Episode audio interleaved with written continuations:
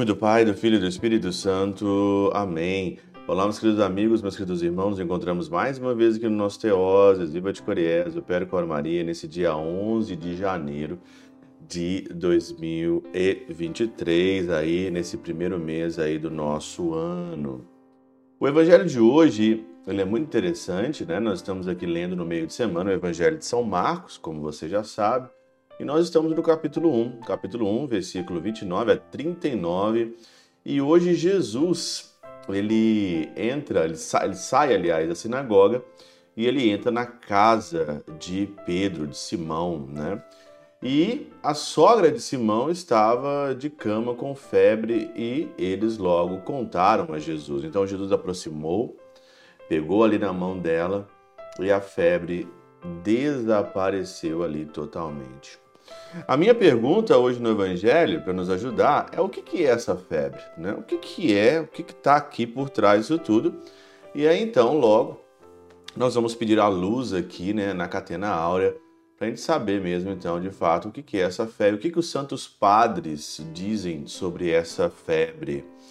O pseudo Jerônimo aqui na catena áurea de Marcos, né, São Tomás de Aquino, na catena áurea de Marcos, ele diz o seguinte: a febre com efeito, significa a intemperança, da qual nós, filhos da sinagoga, pela mão da disciplina, somos curados com a elevação do desejo e servimos à vontade daquele que nos cura.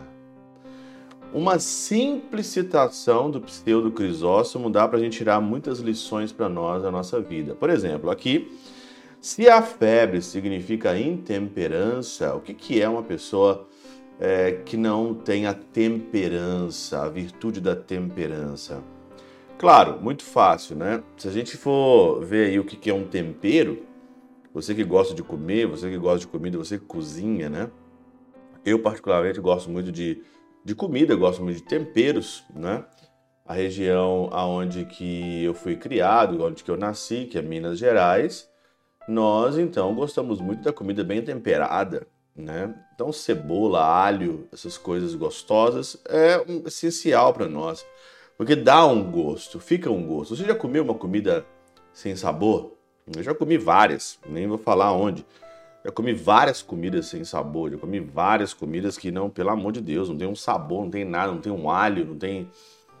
Então, ou se não, você já comeu uma comida que tem sal demais, uma comida onde foi é, exagerado o sal, exagerado o tempero, ela fica também, é, ela não consegue, a gente não consegue comer aquela comida, né?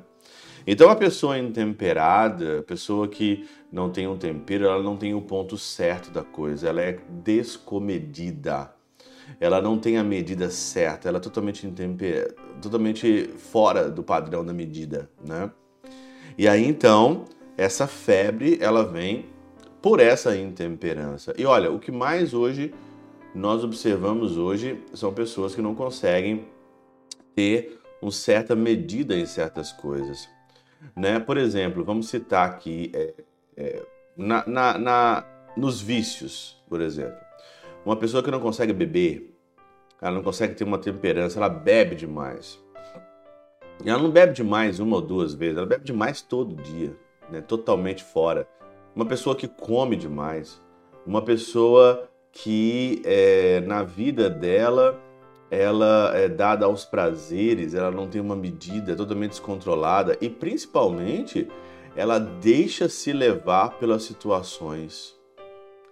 Uma pessoa intemperada, ela se deixa levar principalmente pelas situações ela não consegue ter o domínio, não consegue ter as rédeas do cavalo da vida dela, da vontade dela. Por isso aqui vai dizer claramente, ó, pela mão da disciplina. Então, o que, que vai curar essa febre aqui? A disciplina. A gente precisa de disciplina. Se você vive hoje e você faz o que der na tua telha, você vai dar mal, vai dar mal isso. Você precisa de disciplina, como eu preciso de disciplina. Precisamos de regra, porque nós somos um cavalo indomado, né? Somos curados com a elevação do desejo.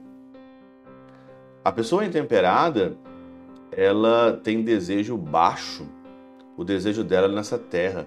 elevar o desejo é elevar até a eternidade ao céu. Elevar o desejo. Ter aspirações às coisas mais elevadas, como diz na carta é, de Coríntios, né?